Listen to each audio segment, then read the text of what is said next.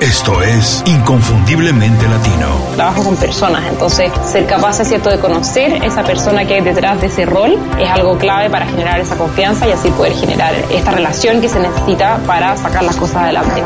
Tienes que hacer un plan que esté basado en lo que te apasiona, en lo que puede ser el mejor en el mundo o en tu mercado y en lo que te da dinero. Y si haces esas tres cosas, te va a ir muy, muy bien. En ventajas, creo que muchísimas. Nosotros nos sentimos mucho más cómodos con la incertidumbre. Nos ajustamos fácilmente a condiciones inestables porque nuestros países generalmente tienen condiciones mucho más inestables. Creo que el ser latino habla de que sabes que no tienes límites y que si tienes las herramientas para salir adelante no vas a tener ningún problema. No vas a tener donde el multitasking estaba de moda y realmente se veía como una cualidad, pero está científicamente estudiado que disminuye enormemente la productividad. Inconfundiblemente Latino, una ventana a las historias y conocimiento de los profesionales latinos más sobresalientes. Tu conexión con los expertos que han fundado compañías o movimientos que impactan de manera positiva en nuestra comunidad. Hola, antes de empezar quiero agradecerles por descargar este episodio. Les recuerdo que pueden enviarnos comentarios, ideas y sugerencias a info.icelatino.com y para contribuir positivamente a la comunidad inconfundiblemente latino pueden ir a Apple Podcast y hacernos una reseña con 5 estrellas. Gracias.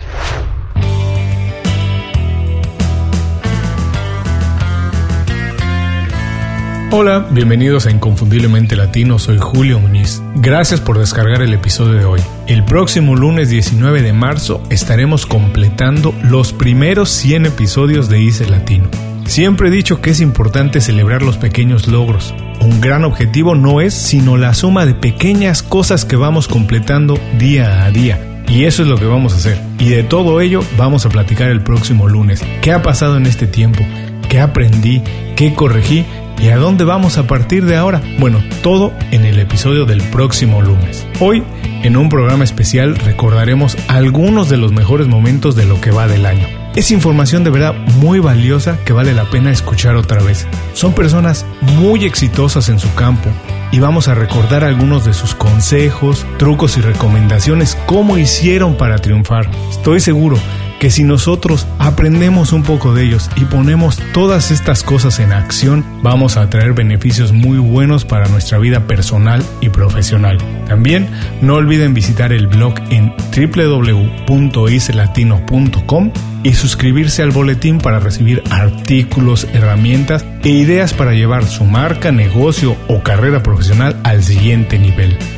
Si lo que estás buscando es estar en una mejor situación en los próximos meses, bueno, entonces no hay de otra, te tienes que suscribir a ese boletín y hacer lectura de todas nuestras recomendaciones.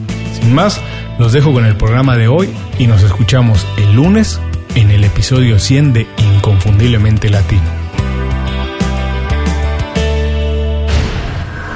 Miquel Nadal. Pues lo primero que diría Julio, sobre todo, tiene mucho que ver en, no probarlo todo, ¿no? Como emprendedor o como persona que está iniciándose en el mundo de los negocios, lo que pasa muchas veces es que lo hacemos todo porque está de moda, porque es fashion, ¿no? El emprendedor tiene que meditar, tiene que levantarse a las 4 de la mañana, a las 5 de la mañana, tiene que correr cada día, cada mañana una hora. Yo diría que sobre todo hagas esas cosas porque realmente te gustan o te encantan, te apasionan, no tanto porque han dicho que un emprendedor de éxito debería hacer esto y lo otro, ¿no? Otra cosa que también diría es que sobre todo dejemos de apuntar todas las ideas que tengamos. Muchas veces, como emprendedores que empezamos, el gran problema es que intentamos apuntarlo todo. Ahora tienes un proyecto, mañana tienes otro proyecto, y lo que sucede muchas veces es que vas concatenando diferentes proyectos que finalmente no se hacen, ¿no? Por lo tanto, deja de apuntar tantas ideas intenta materializar aunque sea solo una. Y otro consejo, otra pequeña recomendación que también diría es el tema de leer, sí, siempre leer, hay que leer siempre que se pueda, porque al final es una fuente de conocimiento, pero tomando notas, ¿no? Ahora hay muchísimos escritos, muchísimos posts en inglés, ¿no? Que puedes encontrar sobre el tema de la lectura rápida y especialmente dirigidos a lee tantos libros como puedas. La idea es no leer a velocidad de vértigo, ¿no? Porque parece ser que tengas que leer como 60 libros al mes. La idea es que leas, aunque sea uno, pero que realmente tomes notas y que después lo apliques, digamos, a tu vida personal y profesional. Me encantó, me encantó y sobre todo voy a destacar esto que dices de hacer las cosas que de verdad nos apasionan y no lo que está de moda y lo que todo el mundo nos dice que tenemos que hacer. Y la otra, esto de verdad que también lo que dices, ¿de qué sirve leer, leer y leer si de verdad acumulamos conocimiento que nunca ponemos en, en acción? Saber sin hacer es realmente como no saber, así que de nada sirve leer muchísimos libros si nunca tomamos acción con esa información. Cierto. De hecho, Julio, si me permites, hay un dato que a mí me parece curiosísimo, ¿no? Y es que solo el 5% de las personas en Internet produce contenido. Significa que el 95% está consumiendo prácticamente a diario, ¿no? Entonces, ¿cuánta gente sabe muchísimas cosas de lo suyo? Seguramente ha leído muchísimo, pero realmente no lo está aplicando, ¿no? Y solo el 5% de las personas son las que realmente lo están aplicando. Es, me parece fascinante, ¿no? Bueno, a mí la verdad es que me encanta la lectura, soy un adicto a ello, pero voy a empezar a tomar tu consejo por porque hay veces que también yo mismo me siento presionado con tantos libros que quiere uno leer y me siento como que tengo una lista enorme. Así que me la voy a tomar con un poco más calma. No voy a dejar de leer, como bien dices, pero voy a tomar con más calma eso y voy a intentar también, como tú bien dices, crear un poco más de contenido para compartir con la gente todo lo que alcanzo a entender de los libros. Miquel, dinos qué es lo que más te gusta del trabajo que haces, de trabajar con emprendedores y esto de la neuroproductividad. ¿Qué es lo que más te apasiona de ello?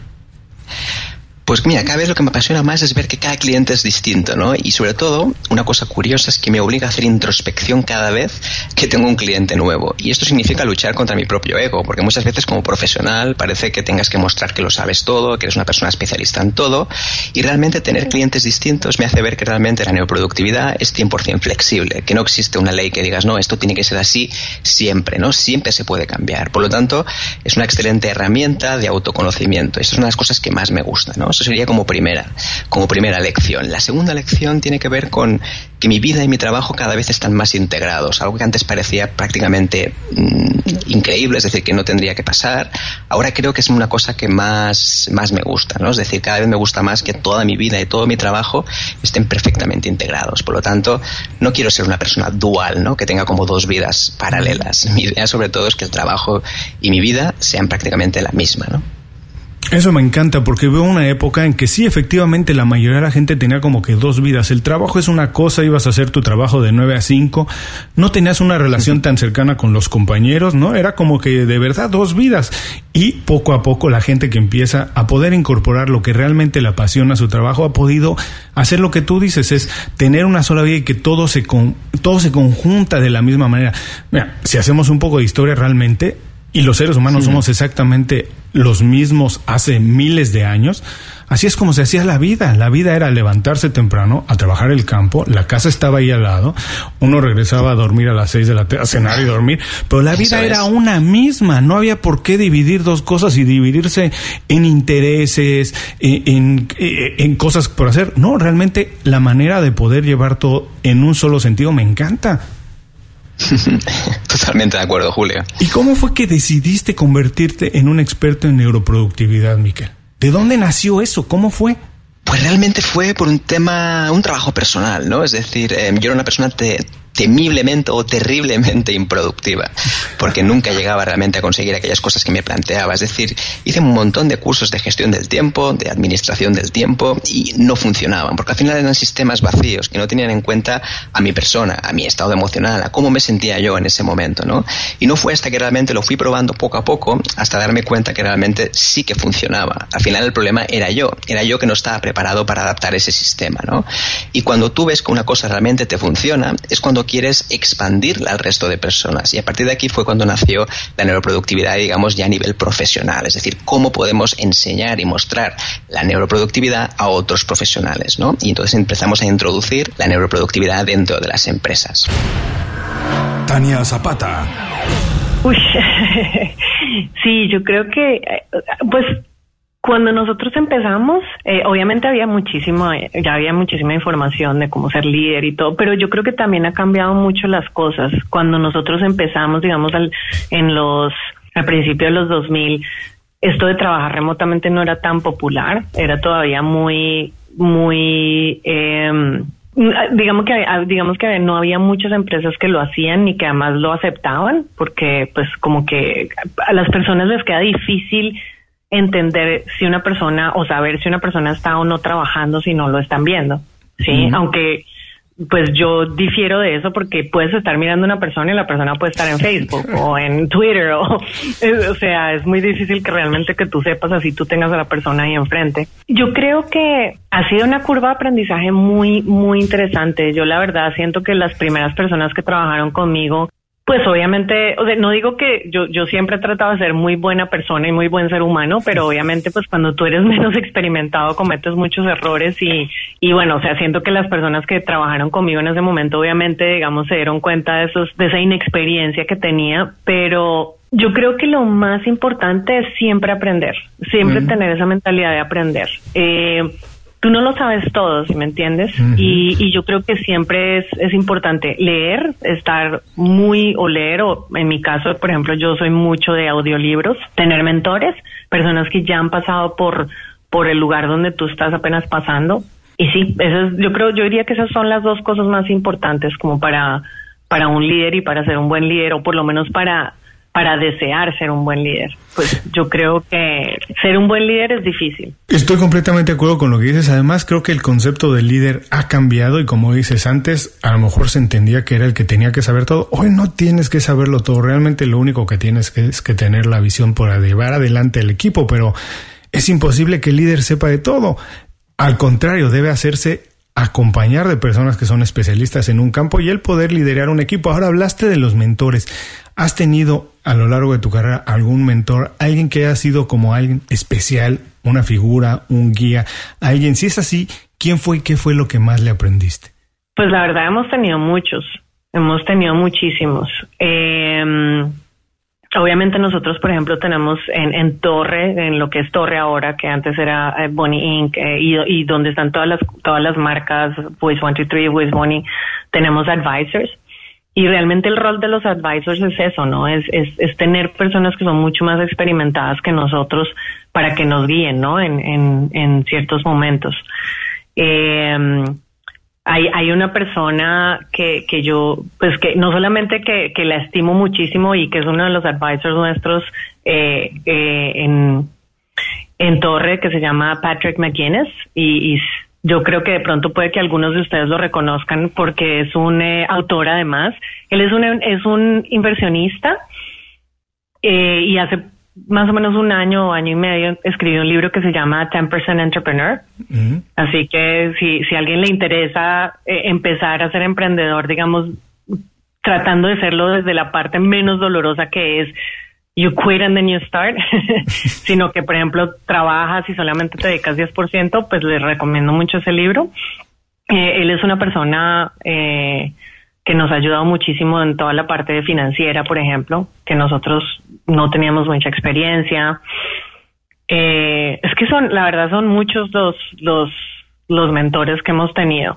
Eh, también hay una, nosotros, a nosotros nos escogieron como Endeavor Entrepreneurs, y no sé, no sé si tú has escuchado de Endeavor. No. Endeavor es una organización eh, sin ánimo de lucro que se dedica a a ayudar a compañías de países emergentes o, ciudades emergentes, porque hace poco empezaron a abrir también en ciudades, en ciertas ciudades en, en Estados Unidos, creo que incluso hay una en Miami. Eh, y ellos lo que hacen es que a compañías en, en, países o ciudades emergentes las ayudan a crecer y a convertirse en lo que ellos llaman eh, en, em, impact impact uh, entrepreneurs. Eh, es decir, entrepreneurs que tienen un impacto positivo en su comunidad, ¿no? Que crean muchos trabajos, que le devuelven a la comunidad de alguna otra manera.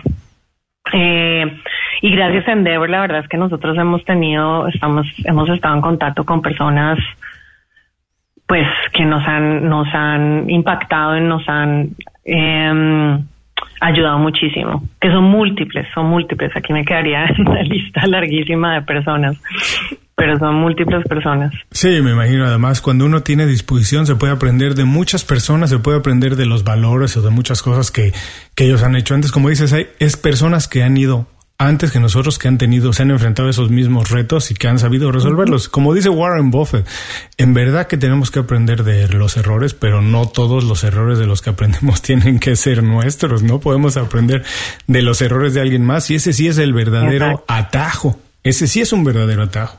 Sí, definitivamente. Eso es, eso es muy cierto. O sea, yo creo que, que, sobre todo que hay errores de errores, ¿no? Hay errores que son como tan, es que eso lo hubieras podido leer en algún libro o lo has, y, y bueno, hay errores que de pronto si estás haciendo algo que es, que es único, que tú eres el que estás abriendo el camino, pues que indudablemente los vas a cometer y, y, no hay, no hay de otra.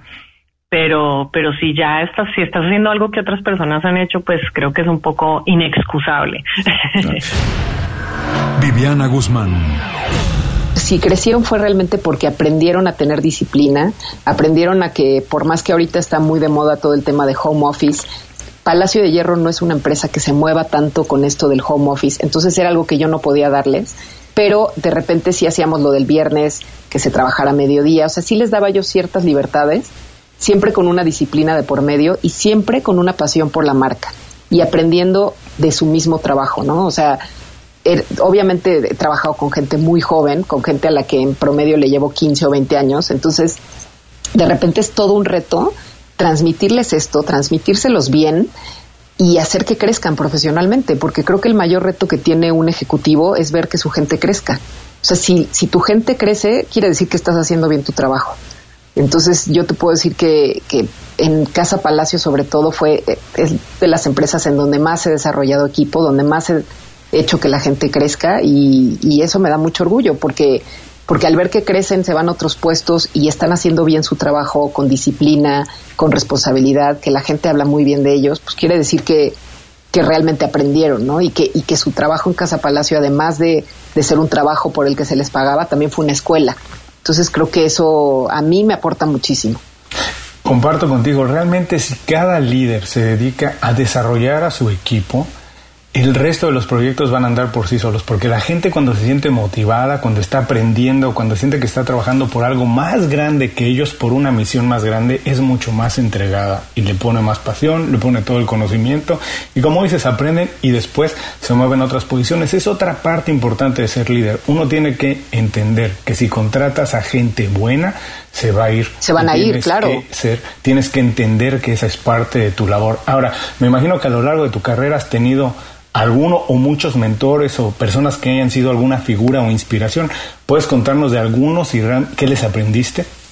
Pues mira, mi primera, mi primera experiencia laboral fue fuertísima. Mi jefa era Marcela Gómez Salce, que de hecho ahora escribe en el periódico Milenio, porque ella siempre ha sido muy apasionada a la política, pero en ese momento era la directora de comunicación de todo CESA, que bueno, en ese momento CESA, que es la empresa que se dedica a organizar conciertos en México, era una empresa chiquitita de 21 personas y bueno, fue por Carlos Marín que yo llegué a, trabajar a OCESA y eh, yo manejaba todo el tema de prensa.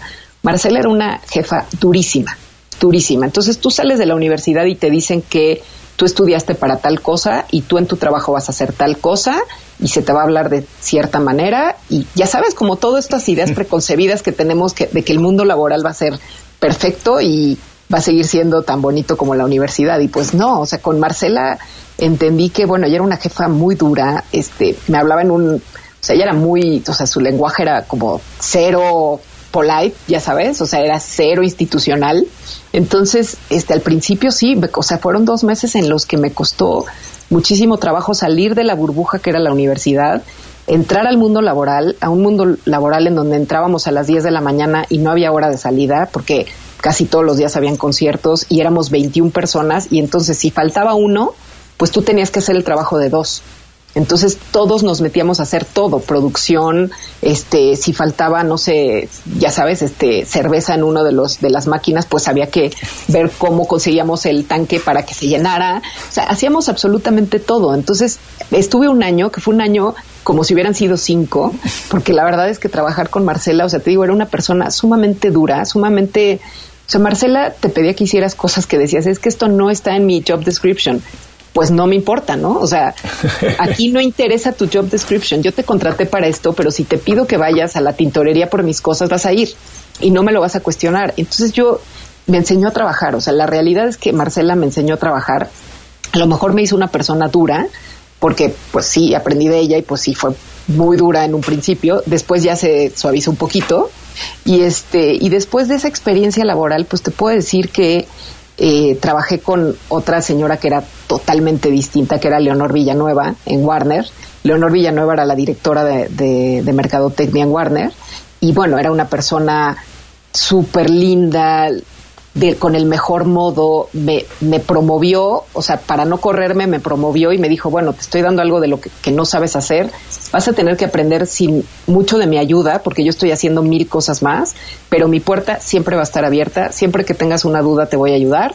Y ella siempre me, o sea, siempre me mostró cómo la gente me debía de respetar. O sea, como que ella me enseñó a poner estos límites en donde tú llegas hasta aquí, o sea, por más que yo sea una empleada, la, o sea, no, o sea, como todo este tema político de hasta aquí llegas tú, hasta aquí llego yo, eso ella me enseñó cómo a poner estos límites y a, y a poner, no sé, a, no dejarte de todo, porque cuando eres tan joven muchas veces no sabes dónde poner un alto, ¿no? Y dónde decir hasta aquí, porque por más que sea yo joven no me vas a maltratar.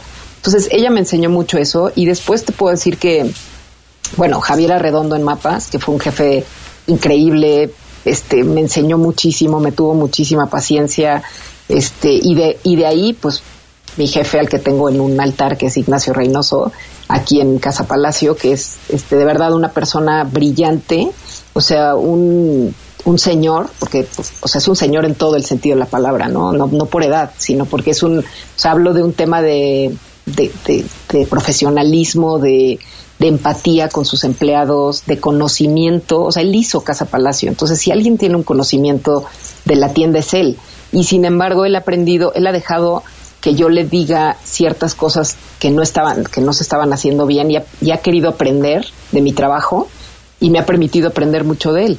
Entonces, o sea, creo que después de, de, de, un jefe así, pues ya no puedes pedir nada en la vida, ¿no? O sea, ya todo lo que, lo que el mundo laboral tenía que ofrecerte, pues ya te lo dio. Y, y sí te puedo decir que, estas cuatro personas pues han sido fundamentales y, y creo que a ellas les debo el lugar en donde estoy.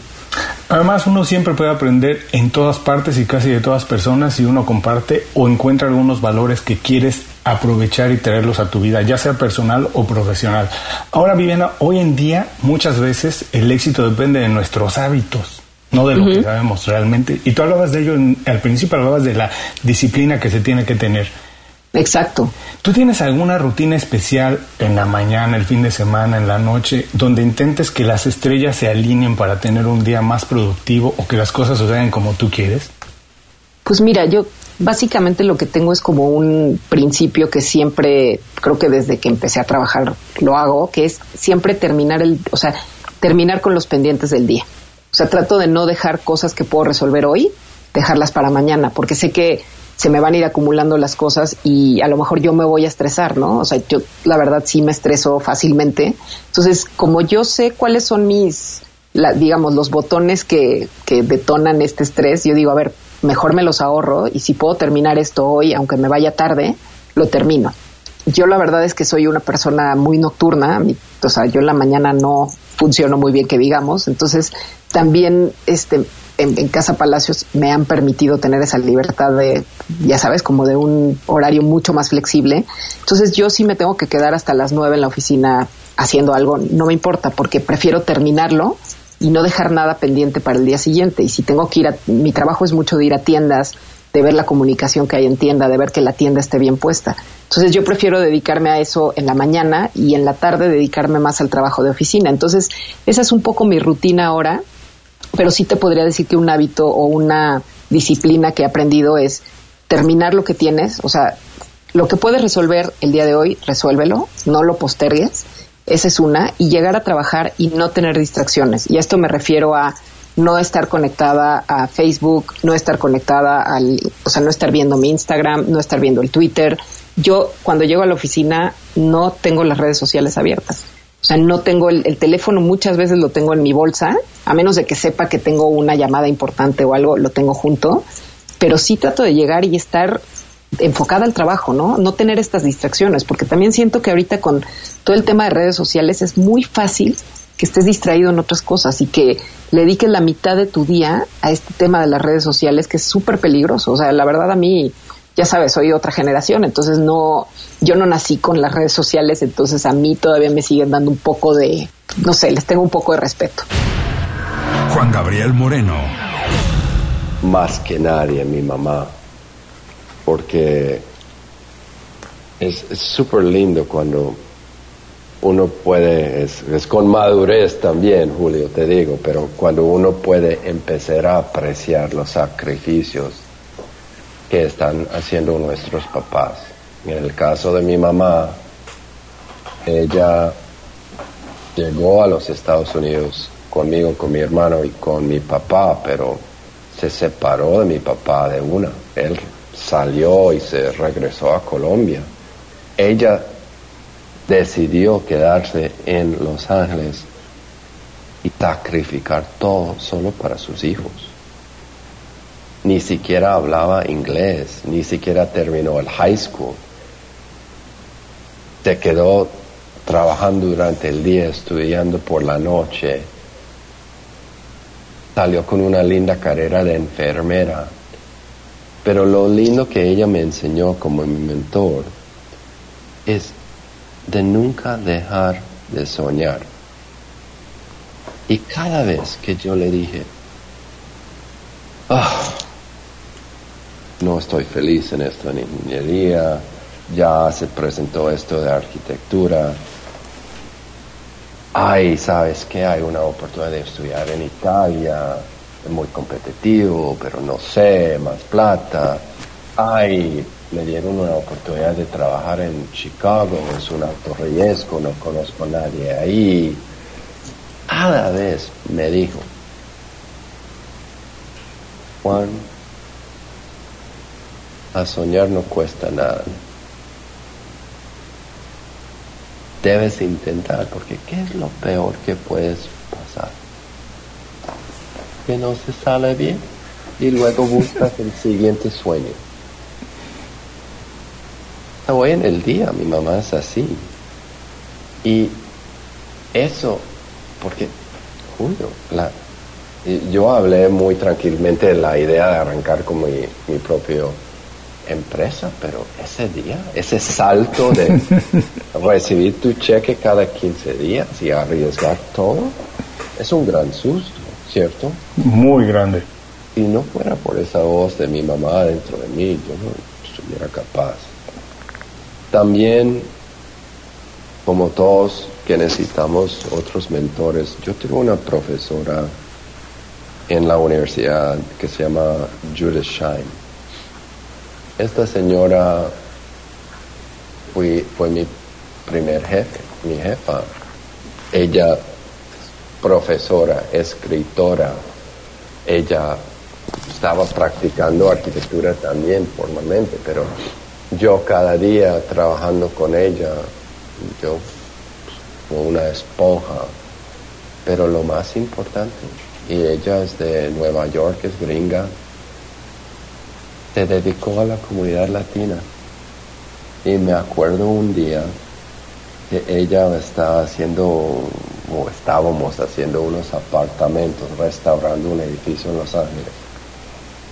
Y fue algo lindo porque ella, la ciudad, todos involucrados en el proyecto, hicieron algo súper lindo. Esto fue apartamentos que esta gente iban a alquilar, pero en el fin, con la meta que ellos podrían ser los dueños de cada apartamento. En ese proceso de trabajar con esta gente, yo vi esta gente tan humilde, cada vez que me miraban me dijeron, no puedo creer que estoy hablando con un arquitecto. Pues, yo apenas me gradué, yo no soy nadie. Yo, a mí me interesa más que ustedes están haciendo, pero me mostró cómo uno se debe conectar con otra gente, con los seres humanos, que yo sé que los arquitectos en, en Hollywood vivimos en las casas, en las montañas y tenemos un montón de plata, pero realmente somos la gente que nos deberemos conectar con cada quien. Y ella me mostró eso y la alegría que uno puede ver con esta gente. Eso me mostró algo tan lindo y creo que eso también se quedó adentro de mí cuando yo decidí salir de la otra empresa, porque eso fueron las ganas que estaban adentro de mí de saber por qué no estamos llegando a ayudar a la comunidad.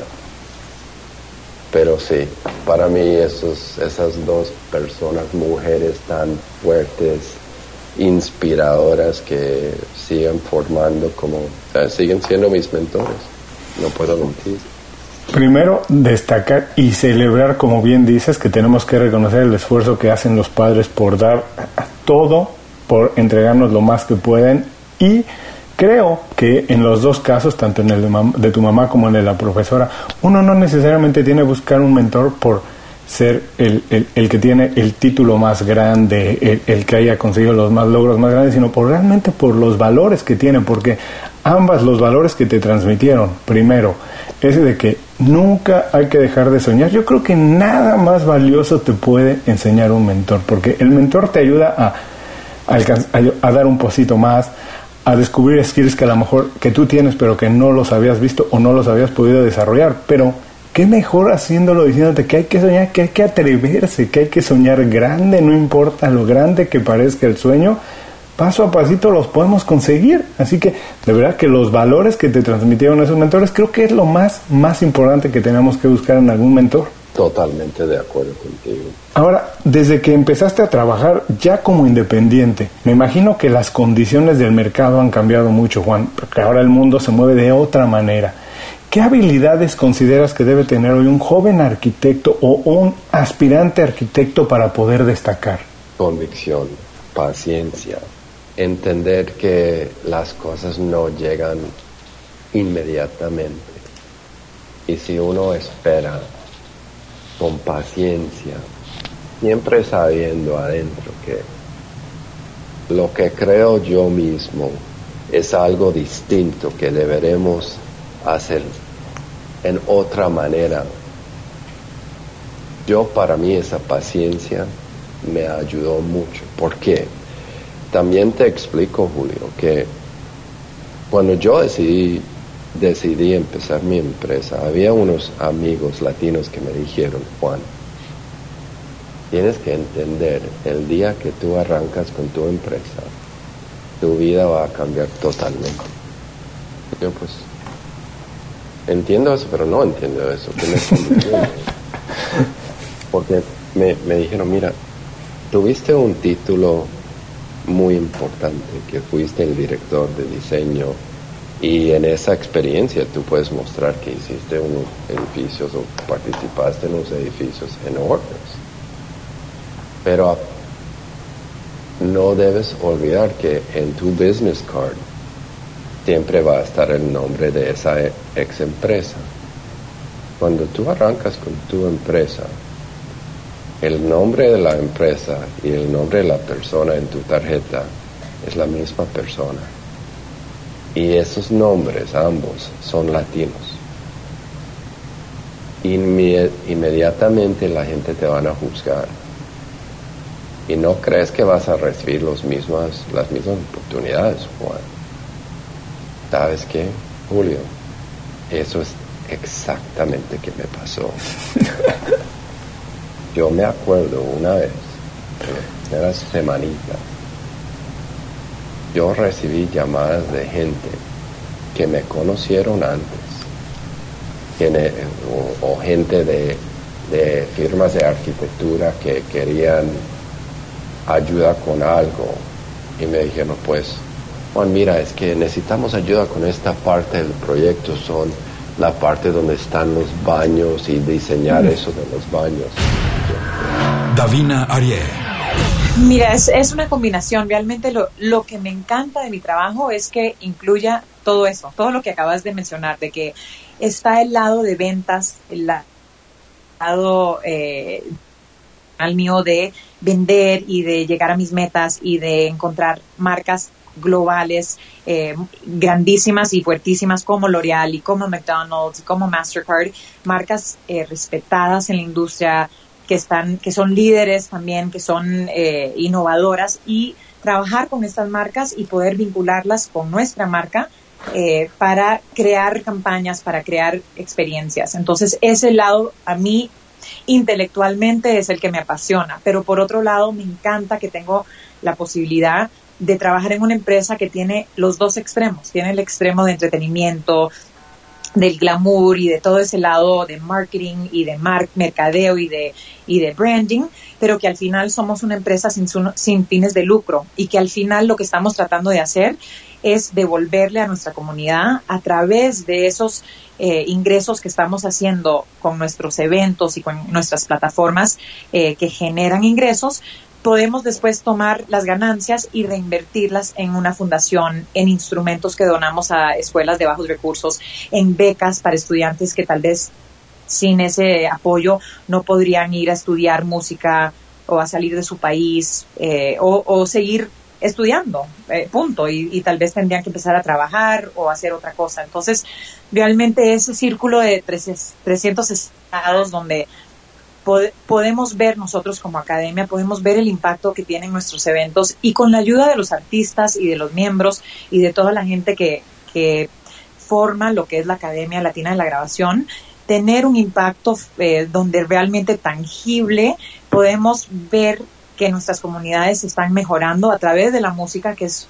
una pasión tan importante, la música y el deporte, porque realmente son dos eh, verticales donde los niños pueden ser eh, motivados, eh, cualquier persona de cualquier eh, estrato social puede conectar. Entonces realmente es, es una conexión. Para mí la vida es mucho sobre conexión, conexión humana, de amistad, de familia, de, de, trabajo también. Y si, si tu trabajo puede estar creando conexiones, para mí eso es, eh, de eso se trata esta vida, ¿verdad? De esos momentos, de esa conexión que puedes estar haciendo y eso, y eso hace que todo el trabajo y que todas las noches, tardes en la computadora valgan la pena porque estás haciendo y teniendo un impacto más allá de tu trabajo y de, y de un negocio, pero tratando de hacer algo para que el mundo sea un poquito mejor de alguna manera. Y, y es muy irónico porque eh, mucha gente piensa que para poder ayudar y poder ser social y poder ser filantrópico se tiene que dedicar a trabajar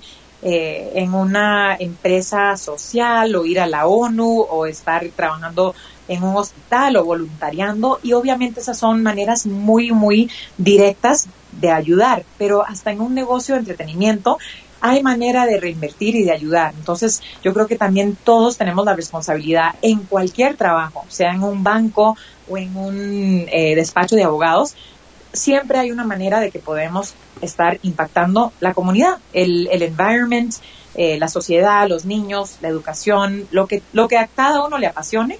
Y yo creo que hoy en día, si me preguntas qué es lo que más me gusta de mi trabajo, es, es eso, es, es que tengo ese balance de eh, lo que me apasiona intelectualmente con algo que me encanta que puedo también estar haciendo simultáneamente eh, para la comunidad. Fabiana Martínez. Bueno, mira, eh, sí, ya sé que es, muy obvio, pero va a ser muy difícil que yo recomiende una sola cosa, porque es elegir entre, un, en un rosedal de rosas Ok. lo que yo le diría a la gente es que aquella rama del arte que es de su preferencia, lectura, cine o teatro, ópera o ballet o lo que le guste, que llene su vida de ese arte, de esa, de, de, de, esa fuente de belleza, porque eso es lo que es el arte. Yo te puedo recomendar, no sé, puedo decir, bueno, lean la última novela de Javier Marías, porque uno de mis autores de la lengua española favoritos y creo que en este momento es el mejor al lado de mi amado eh, Mario Vargas Llosa.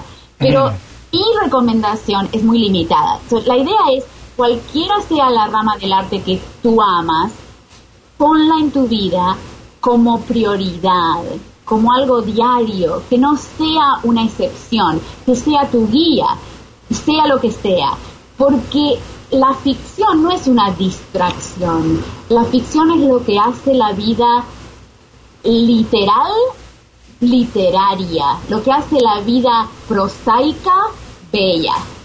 El arte mejora la vida. Entonces, cualquiera sea la rama del arte que tú amas, ponla en tu vida delante de tus ojos cada día. Oh, me encantó esta recomendación porque tienes toda la razón. Hay que no sé en qué momento el arte se convirtió en algo tan lejano pero debería ser parte de la vida de todos todos los días. exacto, es lo que nos hace humanos. Eso es lo que nos hace humanos.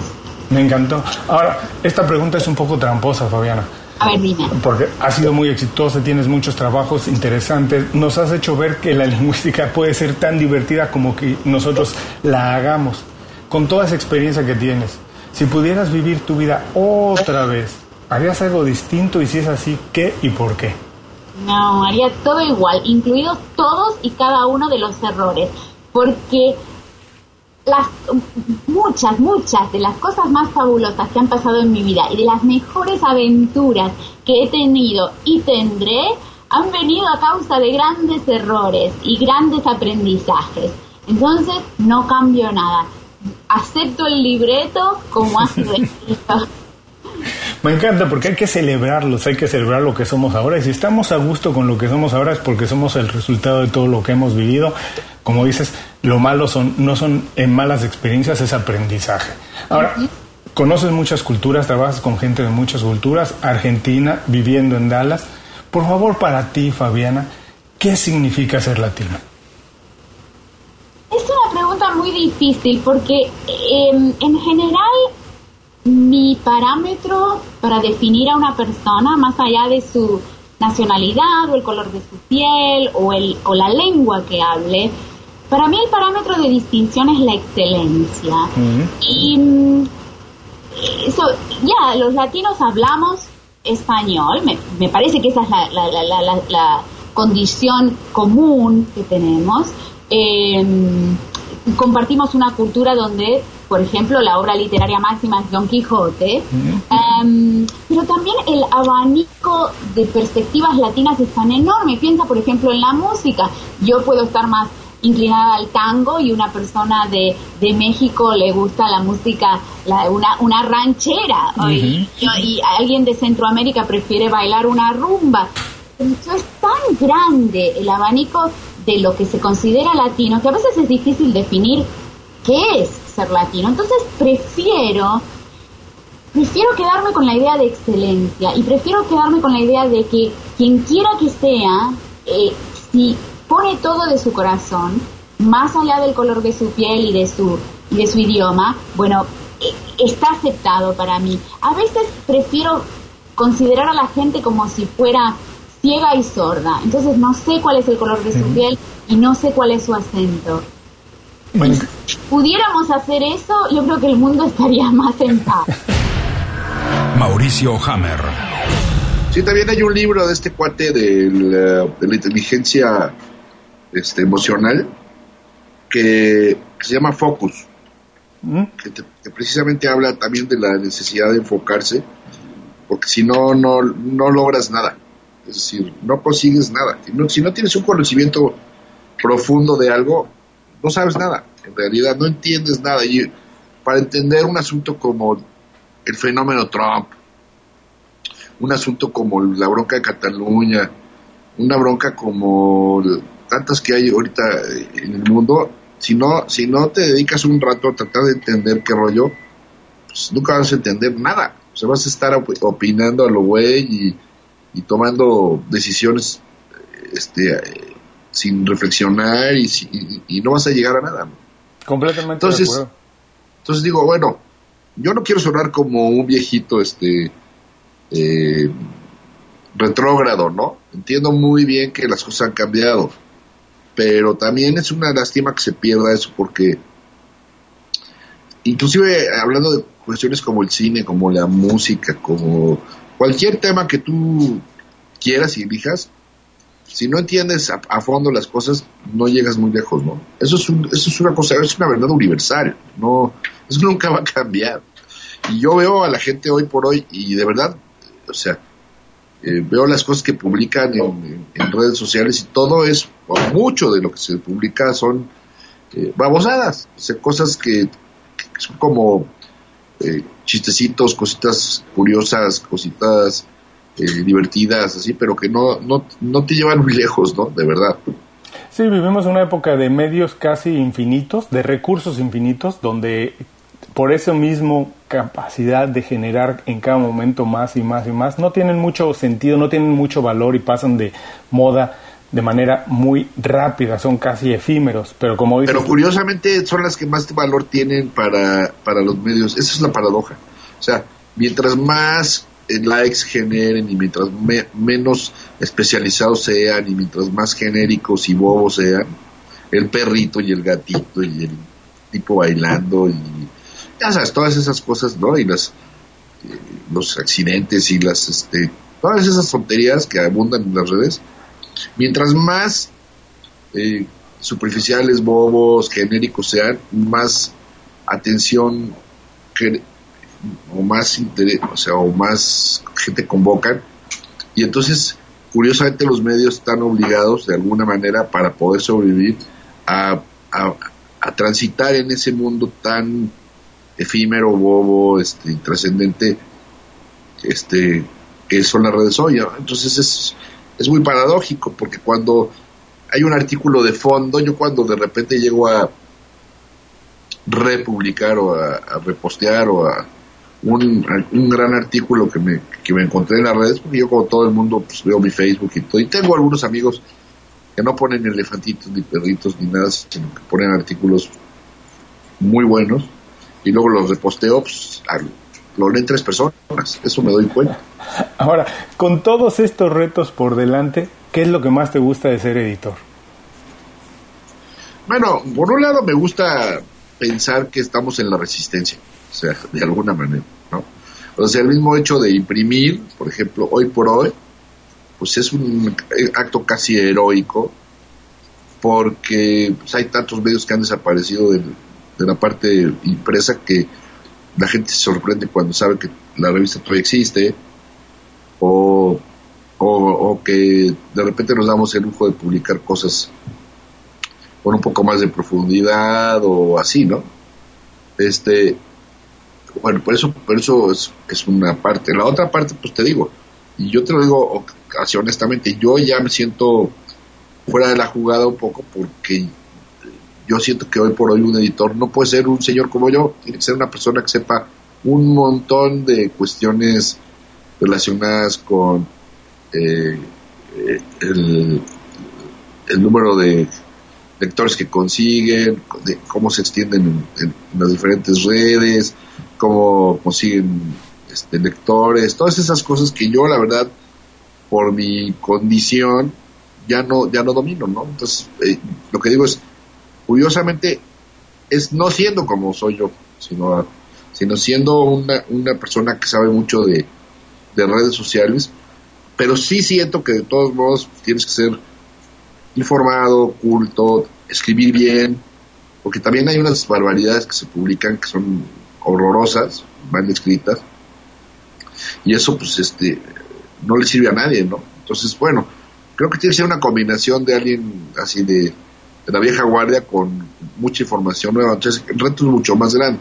Inclusive, por ejemplo, si tú piensas en un medio como el New Yorker, o como el New York Times, o, con, o sea, con publicaciones prestigiosas, ¿no? Internacionales.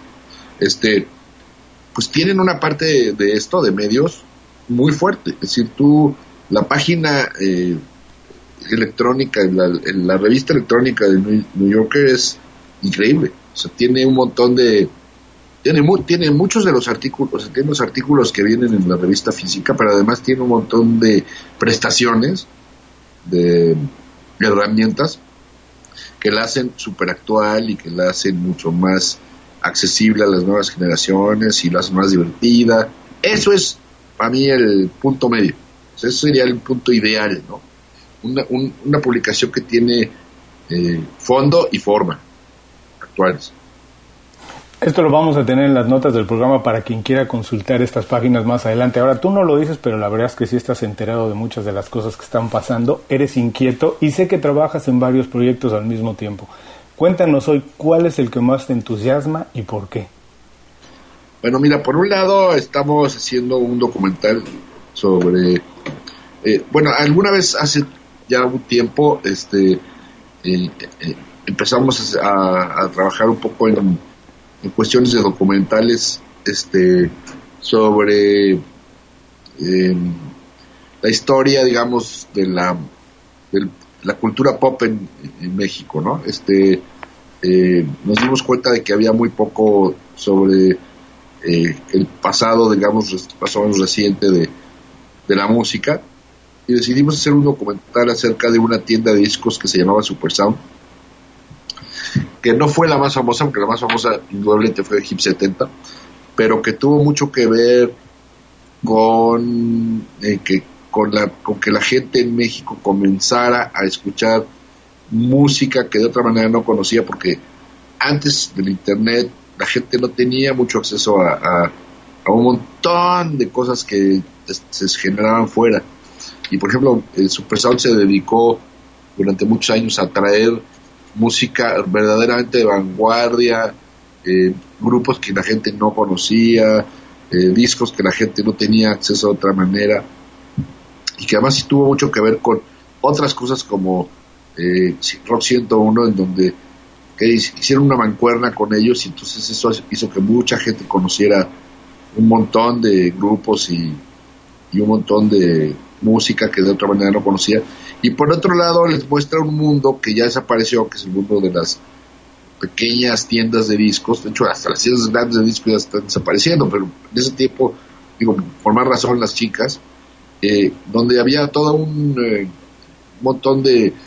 Hay un, había un culto increíble por parte de los que trabajaban ahí por la música, estaban como, eran curadores, no eran personas convencionales, sino que era gente que le fascinaba la música y que comía, desayunaba y cenaba música y que estaba todo el día oyendo cosas y que y en fin, y toda una serie de cosas que pasaban alrededor, como que la gente, como que ellos tenían su grupo de, compradores a los que, a los que les caían bien y los que no eran tan sabi en el asunto de la música eh, pues eran objeto casi de burla por parte de ellos que es una cosa que también se da mucho en las tienditas estas y su especie como de cofradía eh, cerrada y muchas cosas muy muy interesantes y que ya no existe. Es decir, era un clubcito, ¿no? Era un, una especie de logia, ¿no? Y eso, este, pues es muy fascinante. Y por otro lado, este, bueno, entonces hicimos este documental y nos gustó porque, eh, sobre todo a la gente que había conocido la tienda, por un lado, y a los que nunca habían oído hablar de, de esto, por otro, les llamó, les llamó mucho la atención el documental porque habla de esa época, es una especie como de trabajo arqueológico. De hecho no hay muchas imágenes, nada más son la gente platicando, eh, armando un discurso, armando un cuento, un relato acerca de lo que fue la tienda. Y es eh, son gente que te das cuenta que es articulada, que es culta, que conoce, que sabe, que es muy divertida, que, son fascinantes personajes.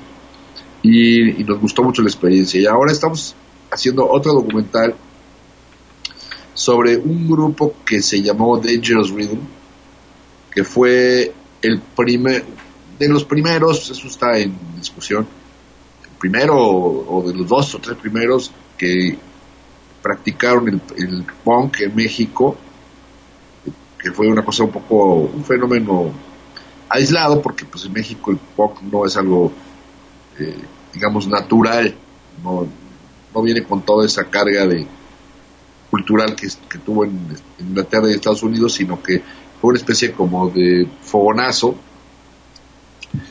y que después este grupo evolucionó otro grupo que se llamaba Ritmo Peligroso que cambió totalmente, solo eran algunos, un par de los componentes seguían ahí, pero sobre todo Piro, el líder, pero que fue otra cosa, fue un grupo de, como de música, eh, una fusión de rock con música este, o tropical o, o ese tipo, y entonces eh, ese, ese grupo se llamaba Ritmo Peligroso, ya no era Dangerous Rhythm y fue más conocido, pero realmente nosotros no hablamos de ese segundo grupo, hablamos del primero que nos pareció como más este, interesante que la gente conociera porque hay poco acerca de eso, ¿no?